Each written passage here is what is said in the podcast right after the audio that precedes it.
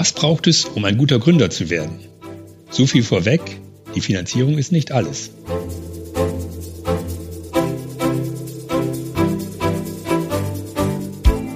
Herzlich willkommen zu einer neuen Episode von Tech Talk, Voice of Digital, der Podcast von Computerwoche, CIO und Channel Partner. Herzlich willkommen, liebe Zuhörerinnen und Zuhörer. Mein Name ist Heinrich Faske und ich begrüße Sie ganz herzlich bei unserem Tech Talk.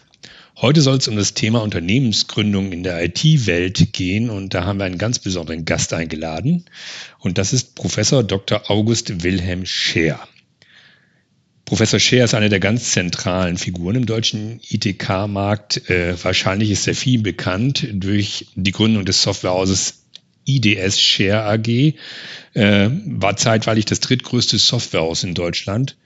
Aber viele kennen ihn auch als Wissenschaftler. Professor Scher ist der ehemalige Direktor des Instituts für Wirtschaftsinformatik in Saarbrücken und er ist ganz sicher einer der internationalen Pioniere in Sachen Geschäftsprozessmanagement bzw. Geschäftsprozessoptimierung. Auch in der Politik hat er mitgemischt. Er war der digitalpolitische Berater der Bundesregierung, also ganz nah dran an der Bundeskanzlerin. Und schließlich war er auch zwischen 2007 und 2011 der Präsident des ITK-Branchenverbands Bitkom. Ganz interessant nebenbei, Professor Scher ist ein begnadeter Bariton-Saxophonist und er tritt mit unterschiedlichen Jazz-Kombos auf. Ja, Herr Professor Scher, welche Rolle von den eben genannten ist denn für Sie eigentlich die spannendste oder die aufregendste?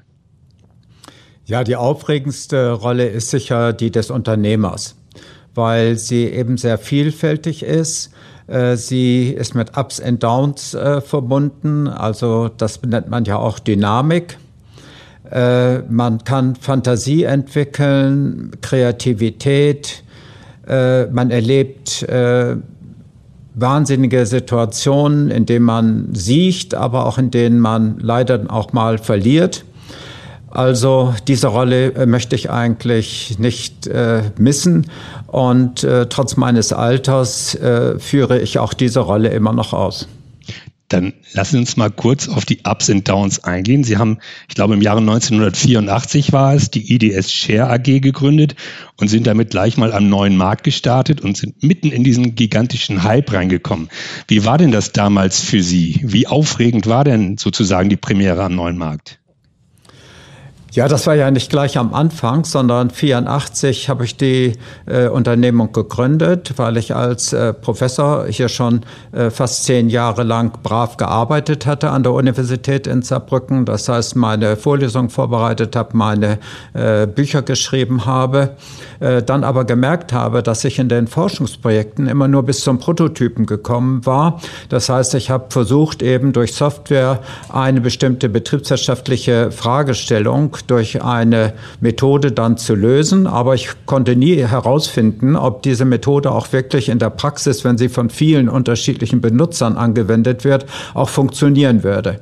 Und äh, ein Produkt kann man eben in der Forschung nicht entwickeln, sondern man geht eben, wie gesagt, nur bis zum Prototypen. Und um aus einem Prototypen ein Produkt zu machen, braucht man eine ganz andere Organisation. Und deswegen habe ich dann ein Unternehmen gegründet, was eben auch weiß, was Marketing ist, was äh, Vertrieb ist äh, und auch eine stabile Produktentwicklung bedeutet. Und das ist alles erfor erforderlich, um aus einem Prototypen dann ein Produkt zu machen. Und an die Börse sind wir erst gegangen nach 15 Jahren. Jahren, 1999.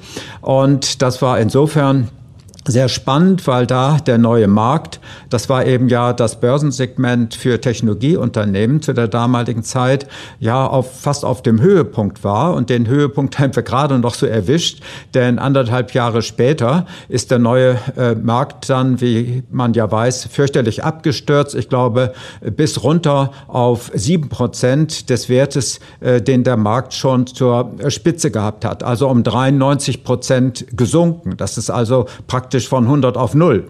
Und äh, diese Zeit mitzumachen, gemacht zu haben, war natürlich nicht nur Freude, sondern äh, äh, schon mit sehr vielen Ängsten und auch mit sehr vielen Enttäuschungen verbunden. Sie haben dann ja ähm, die IDS Share AG verkauft. Ähm, war dieses Auf und Ab, vor allem dann zum Schluss das Ab am neuen Markt auch ein Motiv zu sagen, ich will nicht mehr? Sie haben es dann an die Software AG abgegeben? Äh, nein, eigentlich, wir gehörten ja zu den ganz wenigen Unternehmen, die überhaupt auch den neuen Markt überlebt haben. Die meisten sind ja Konkurs gegangen und teilweise mussten sich auch noch vor Gericht äh, verantworten, weil eben dort Betrügereien stattgefunden hatten, Insiderhandel äh, und ähnliche Dinge. Äh, das war bei uns alles nicht der Fall und wir sind auch dann als äh, eines der ganz wenigen Unternehmen, vielleicht sogar das einzige, ich weiß es nicht mehr genau, in das Nachfolgesegment in den Tech-Stacks dann übernommen worden. Und äh, 2009 habe ich dann meine Aktien an der IDS Share an die Software AG verkauft. Das war aber dann ja schon äh, zehn Jahre nach dem Börsengang. Also wir waren absolut stabil und das war auch kein äh, Verkauf aus wirtschaftlichen Gründen, sondern da haben andere Gründe eine Rolle gespielt. Sie haben dann ja von der Software AG einen Teil der IDS Share, nämlich den Consulting-Bereich, wieder zurückgekauft. Sie konnten es offensichtlich nicht lassen. Äh, Warum? Was war das Motiv dafür? Wie sind Sie darauf gekommen? Ja, ich habe ja meine Aktien an der IDS Share, die ja mein Lebenswerk war, mein Baby, wie man da manchmal auch äh, sagt, äh, nicht aus äh, Geldgier oder sonstigen Motiven verkauft, sondern ich sah in dem Augenblick äh, keine andere Möglichkeit, um das Unternehmen auch äh, stabil zu halten. Es war damals die Zeit der Finanzkrise, aber das war auch nicht der aus, allein ausschlaggebende Punkt, sondern es waren ähm, Dinge, die sich auf den Märkten abspielen. Spiel spielten. Und das äh, hat natürlich in mir äh, weiter äh, auch, sagen wir mal, gearbeitet, ob ich da vielleicht zu schnell aufgegeben hatte. Und deswegen hatte, war ich dann froh, dass ich im Jahr 2014 die Möglichkeit hatte, einen großen Teil des Unternehmens wieder zurückzukaufen. Ich hatte in der Zwischenzeit dann auch schon wieder ein neues Unternehmen gegründet, sodass ich dann die, den zurückgekauften Teil da wieder mit verbinden konnten. Und wir haben heute ein gut florierendes produzierendes äh, Unternehmen äh, daraus gemacht, das auch eigene, eigene Produkte herstellt und mit weit über 600 Mitarbeitern auch schon international wieder tätig ist. Jetzt haben Sie ja die Shareholding gegründet und das ist im Grunde so eine Dachorganisation über eine ganze Reihe von Startups. Und da sind wir auch schon mitten im Thema Gründung. Äh, ich glaube, in Kürze kommt ein Buch von Ihnen heraus. Da geht es um die Bedeutung des Timings. Und das Timing spielt ja auch bei der Gründung eine ganz wichtige Rolle. Eine überaus wichtige Rolle, wenn ich Ihnen da richtig gefolgt bin. Können Sie mal erklären, warum das so wichtig ist? Ja, erstmal zu äh, dem äh, Punkt äh, der Holding. In der, insgesamt äh, sind unter diesem Dach äh, Unternehmen mit mehr als 1000 Mitarbeitern. Und warum Timing eine Rolle spielt, nun, Timing ist sehr eng mit äh, Entscheidungen eben verbunden. Kommt man mit einer Entscheidung zu früh? Kommt man mit einer äh, Entscheidung zu spät? Äh, trifft man genau den richtigen Zeitpunkt? Etwas habe ich ja eben schon angedeutet. Wenn wir vorgehabt hätten, zwei Jahre später äh, an die Börse zu gehen, also anstatt 1999 äh, im Jahr 2001 und hätten unsere ganze Planung darauf ausgerichtet, dann wären wir zu spät gekommen. Insofern ist es ganz wichtig, dass man mit einer Idee oder mit einem Konzept, was man entwickelt, äh, auch genau den Zeitpunkt trifft, wo eben dieses Konzept eben auch einen Bedarf hat. Es nützt nichts, dass man zu früh kommt, dass man eine Idee hat, die vielleicht brillant ist, aber wenn der Markt nicht bereit ist, diese Idee aufzunehmen, dann verpufft sie. Und wenn man eine Idee zu spät entwickelt, nicht, dann sind andere einem schon zuvor gekommen. Also äh, dieses Timing äh, spielt eine ganz große Rolle, nicht nur im Großen, sondern auch im Kleinen. Mhm. Jetzt ist das Thema Geschäftsprozesse, wo Sie stehen ja für dieses Thema Geschäftsprozessoptimierung, ist ja gar nicht so neu gewesen. Also ich erinnere mich, dass in den 80er Jahren zum Beispiel schon in den USA Michael Hammer damit unterwegs war und auch andere äh, Berühmtheiten, sage ich mal, die sich damit beschäftigt haben.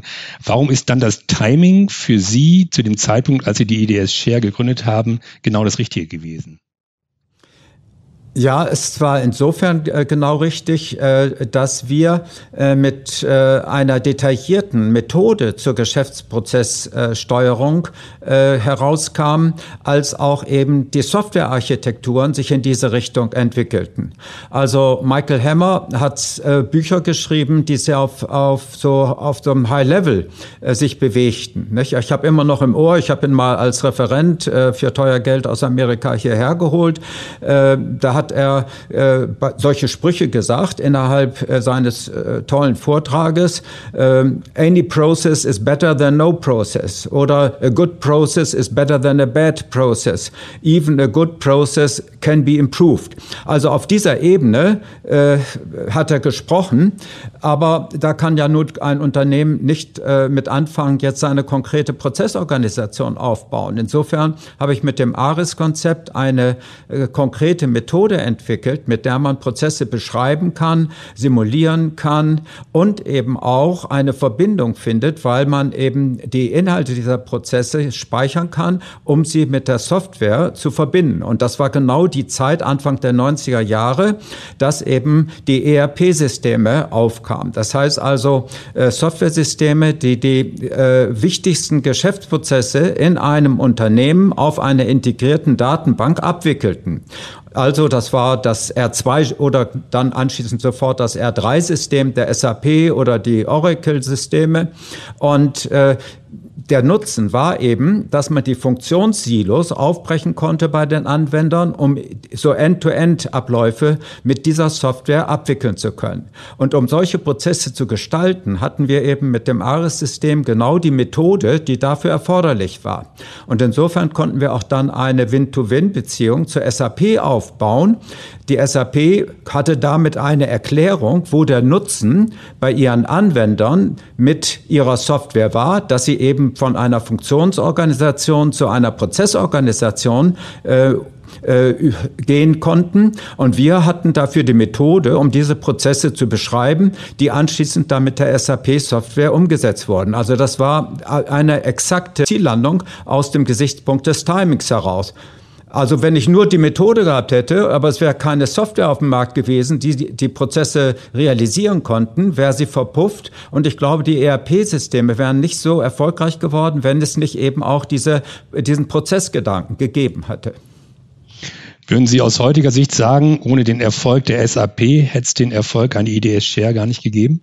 Äh, so würde ich es nicht sagen, sondern unsere ersten Kunden waren eigentlich große Unternehmen aus der Automobilindustrie. Das heißt, wo eben Menschen in diesen Unternehmen auch wussten, dass man von diesen Funktionssilios äh, abgehen mussten. Und die haben zu uns auch den Kontakt gesucht und wir haben mit denen zusammengearbeitet. Und die SAP kam dann äh, dazu. Allerdings haben wir mit der SAP eben dann eine enorme Hebelwirkung bekommen, auch bei der Internationalisierung. Wir sind sozusagen im Schatten der SAP äh, dann äh, in die internationalen Märkte mit hineingegangen. Aber das ist nicht ungewöhnlich, sondern äh, bei vielen Unternehmen, die ich beobachtet habe, ist ihr Erfolg darauf zurückzuführen, dass sie frühzeitig einen entsprechenden Partner gefunden hatten, äh, der quasi als äh, Lokomotive diese Unternehmen in die Märkte hineingeführt haben.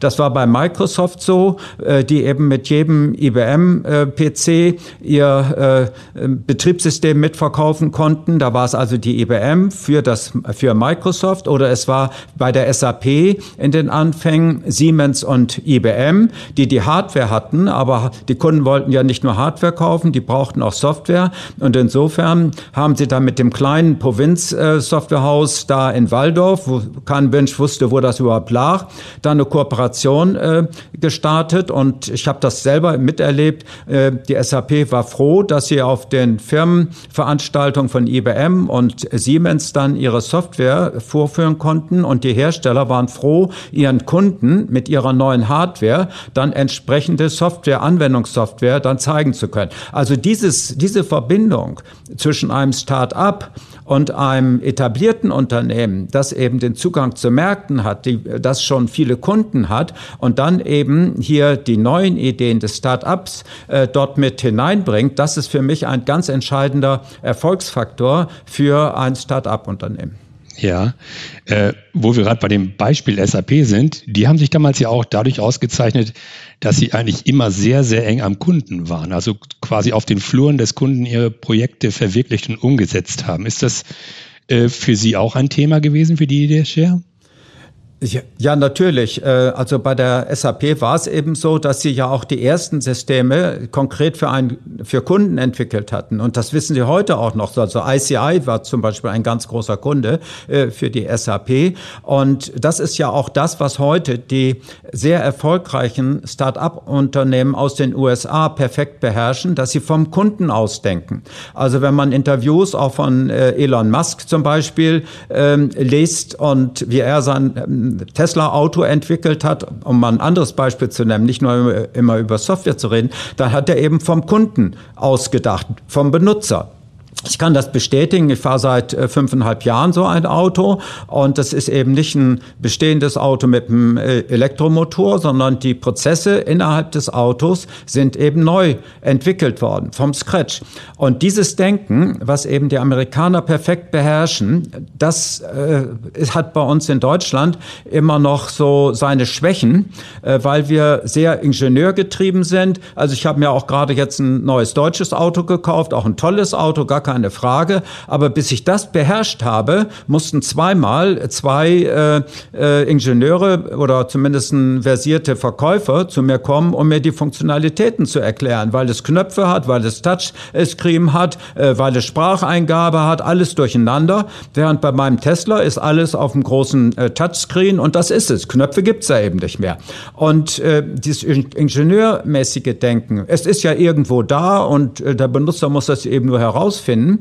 Äh, das ist eben genau äh, etwas, was wir in Deutschland äh, können, aber was nicht mehr in die Zeit passt, sondern wir müssen heute an Einfachheit denken. Das System muss sich dem Benutzer anpassen und nicht, dass ich lernen muss, wie ich mein eigenes Auto bedienen kann, sondern das Auto muss lernen, wie ich damit umgehen möchte.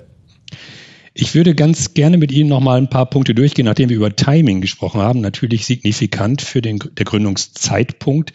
Es gibt aber noch ein paar mehr Themen, insbesondere auch das Management-Team, wie das aufgestellt werden muss in einem jungen Unternehmen.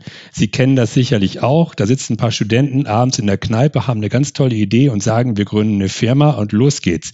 Ist das realistisch? Wie muss ein Management-Team aufgestellt sein aus Ihrer Sicht? Ja, das ist äh, ein ganz entscheidender Punkt für den Erfolg eines Start-up-Unternehmens, dass man möglichst äh, eine Vielfalt in dem Gründungsteam hat. Also ich bin selbst immer sehr skeptisch, wenn da drei oder vier Freunde zu mir kommen und sagen, ja, wir haben jetzt alle Informatik studiert und haben auch schon gemeinsam an unserer Diplomarbeit gearbeitet und jetzt wollen wir ein Unternehmen gründen, äh, weil ich dann eben äh, schon fürchte, dass sie alle sehr ähnlich sind. Äh, aber wir sollen nicht äh, ein Gründungsteam haben, haben, was so aus geklonten äh, Einzelkämpfern besteht, sondern es ist wichtig, dass da unterschiedliche Charaktere drin sind. Ich mache mir das selber immer an einem Bild sehr plastisch, äh, dass ich sage, es muss so einen Kolumbus geben, also Christopher Columbus, der eben die Welt entdecken will, auf zu neuen Ufern, der auch aggressiv ist, der auch äh, äh, seine Mannschaft dann auch äh, disziplinieren kann oder man kann auch sagen, begeistern kann, ihm zu folgen. Aber es muss auch äh, jemand jemand geben äh, wie Albert Einstein, der also sehr analytisch ist, der auch kritisch ist, der so euphorische äh, Stimmungen wieder auf die Erde bringt. Äh, was auch ganz wichtig ist, dass in dem Team auch die Fähigkeit vorhanden ist, äh, ähm, ja, mit äh, sozialen äh, Fragestellungen umzugehen, also ein Team zu führen. Äh, da nehme ich so als ein Beispiel meinetwegen die Jane Goodall, die eben sehr über Empathie äh, versteht äh, oder verfügt. Aber es muss auch dann noch jemand geben, der ständig wieder neue Ideen reinbringt, weil ich noch nie erlebt habe, dass ein Unternehmen nach mehreren Jahren noch genau äh, dem Businessmodell feucht, was es sich am Anfang ausgedacht hat, sondern man muss auch ständig neue Ideen äh, entwickeln, um eine Anfangsidee weiterzuentwickeln oder zu ändern, wenn man merkt, die Anfangsidee funktioniert nicht, dass man sich korrigieren kann. Also dieser, äh, dieses, diese Fantasie und die Kreativität ist ebenfalls eine wichtige Eigenschaft. Das muss nicht so eins zu eins immer auf eine Person umgesetzt werden, aber insgesamt müssen diese Fähigkeiten in einem Team vorhanden sein und deswegen ist es wichtig, dass es möglich aus verschiedenen Charakteren, auch männlich, weiblich, auch möglichst Ausländer, Inländer, so zusammengesetzt ist. Jetzt nehmen wir mal an, wir haben so ein Team zusammen. Jetzt geht's, wir haben eine Geschäftsidee, das Timing stimmt auch. Jetzt geht's um die Finanzierung, um das Geld. Wo stehen wir in Deutschland, was diese Form von Finanzierung von jungen Startups äh, angeht? Ja, da habe ich vielleicht eine bisschen unkonventionelle Meinung dazu, weil ich der Meinung bin, dass das Geld gar nicht so entscheidend ist. Äh, weder die SAP hat äh, am Anfang äh, über viel Geld verfügt. Die Gründer haben, glaube ich, ihre Ersparnisse da hineingegeben. Ich habe damals die IDS auch mit 50.000 D-Mark äh, gegründet und habe auch nie fremdes äh, Geld, also nie Fremdfinanzierungsquellen irgendwie in Anspruch genommen.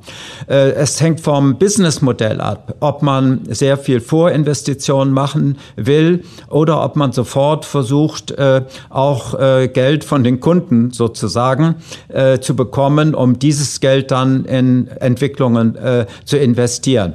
Also deswegen rate ich zum Beispiel Unternehmen immer dazu, sofort äh, neben einer Produktentwicklung auch ähm, äh, Consulting-Leistungen anzubieten. Dann hat man von Anfang an Kundenkontakt, man weiß, was ein Kunde will, was er braucht und kann dann auch die mit diesem Geld, äh, das man von dem Kunden bekommt, äh, das Produkt finanzieren, was sich dann aber auch schon an den Kundenbedürfnissen orientiert.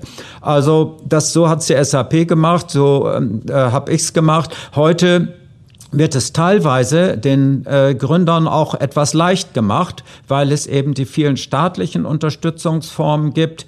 Äh, man verlängert praktisch sein Studium mit der Gründung, man kriegt dann noch so ein halbes Stipendium, äh, zumindest ein halbes Jahr oder noch ein Jahr. Auch die Universitäten oder die Forschungsorganisationen äh, unterstützen in der Zwischenzeit, was ich gut finde, Unternehmensgründungen. Also Geld ist da nicht der Engpass, sondern es ist eher äh, die Fantasie, und das Wollen, überhaupt ein unternehmerisches Leben zu führen. Das ist für mich das Entscheidende. Wenn man das will, kriegt man die Ressourcen auch irgendwie schon zusammen. Äh, wie sehen Sie es äh, mit dem Wachstum? Ich denke mal, die IDS Share wird wie die meisten Startups, die erfolgreich sind, irgendwann mal eine sehr stürmische Wachstumsphase gehabt haben, wo man auch Entscheidungen treffen will, wie stark man mitgehen will äh, oder ob man vielleicht dann doch in der Nische bleiben will, auf einem bestimmten Niveau stehen bleiben will. Ähm, was ist in solchen Phasen entscheidend? Also ich habe als äh, Präsident des Bitkom mal einen Workshop gemacht mit äh, deutschen mittelständischen IT-Unternehmen und dabei über Internationalisierung gesprochen. Und ich war absolut entsetzt, wie wenig die anwesenden äh, Unternehmensleiter an die Internationalisierung denken. Sondern sie waren schon zufrieden, wenn sie sagen können, ja, wir sind in Österreich, wir sind in der Schweiz, aber das ist keine Internationalisierung. Der deutschsprachige Raum gilt praktisch als ein Raum. Das ist ein Mast. Äh, entscheidend sind dann die äh, anderen äh, Länder in Europa, die sind eigentlich noch, eigentlich fast auch noch ein Mast und dann der Sprung nach Amerika oder nach Asien. Und das bedeutet natürlich, wenn man diesen Weg gehen will und jeder weiß, wer auf seinen PC guckt, wer auf seine Software guckt, unsere Märkte sind nun mal international nicht? Wir haben keine deutsche Hardware, wir haben auch wenig deutsche Software, sondern wir kriegen die aus Asien, die Hardware, und aus Amerika meistens äh, die Software. Und wenn wir selber hier groß werden wollen als Unternehmen, müssen wir in diese internationalen Märkte hineingehen. Sonst wären wir von den anderen großen Weltunternehmen wieder rausgedrängt. So, das ist also erstmal ein ganz wichtiger Satz. Und da fehlt es teilweise an den äh, deutschen IT-Unternehmen, dass sie diesen Ehrgeiz haben, sich auch international äh, durchzusetzen. Dass man da Entscheidungen treffen muss im Einzelfall, wo geht man hin, in welcher Form, kauft man ein anderes Unternehmen im Ausland, geht man selber hin, gründet dort eins, wie kriegt man die Manager, das sind dann Detailentscheidungen. Aber das Wichtigste ist erstmal diesen Drang zu haben, also den Kolumbus in seinem Gründerteam zu haben, der eben auch diesen Weg zur Internationalisierung äh, gehen will. Vielleicht darf ich Sie zum Schluss unseres Gesprächs nochmal ganz kurz bitten zu sagen, was ist aus Ihrer heutigen Sicht entscheidend für den Erfolg eines Gründers? Können Sie da die ein, zwei Eigenschaften nennen, die er auf jeden Fall mitbringen muss?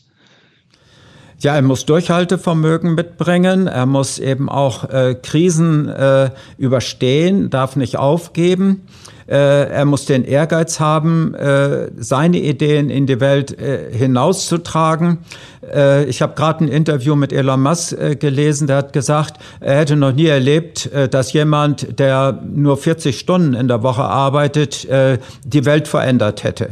Das heißt also, man muss eben diese Leidenschaft, die man als, als Unternehmer braucht, auch äh, ausleben und äh, muss eben alles dafür tun, dass er eben auch seine Ideen äh, zum Erfolg äh, bringt. Wenn das nicht da ist, bleibt man auf halber Strecke stehen. Vielen Dank, Herr Professor Scher. Wir haben gehört, Timing ist ein ganz wichtiges Thema, aber das diverse Team eben auch. Man sollte möglichst verschiedene Charaktereigenschaften in einem Gründungsteam haben. Die Finanzierung ist vielleicht gar nicht so wichtig, wie wir heute alle denken. Dafür kommt es eben doch auf Durchhaltevermögen und auf solche sekundären Eigenschaften an. Vielen Dank, liebe Zuhörerinnen und Zuhörer, dass Sie dabei waren. Ich würde mich freuen, wenn Sie Ihr Feedback an uns richten oder auch Ihre Fragen stellen. Sie können eine E-Mail schicken an podcast.idg.de. Ja, und wenn Sie Spaß an unserem Podcast hatten, dann laden wir Sie herzlich ein zu unserem nächsten IDG Talk. Dann werde ich mich hier mit äh, dem Adesso-Chef Dr. Volker Grun darüber unterhalten, wie man künstliche Intelligenz im mittelständischen Unternehmen vernünftig nutzen kann, ohne dass man daran verzweifelt. Vielen Dank und zögern Sie nicht, unseren Kanal zu abonnieren. Tschüss.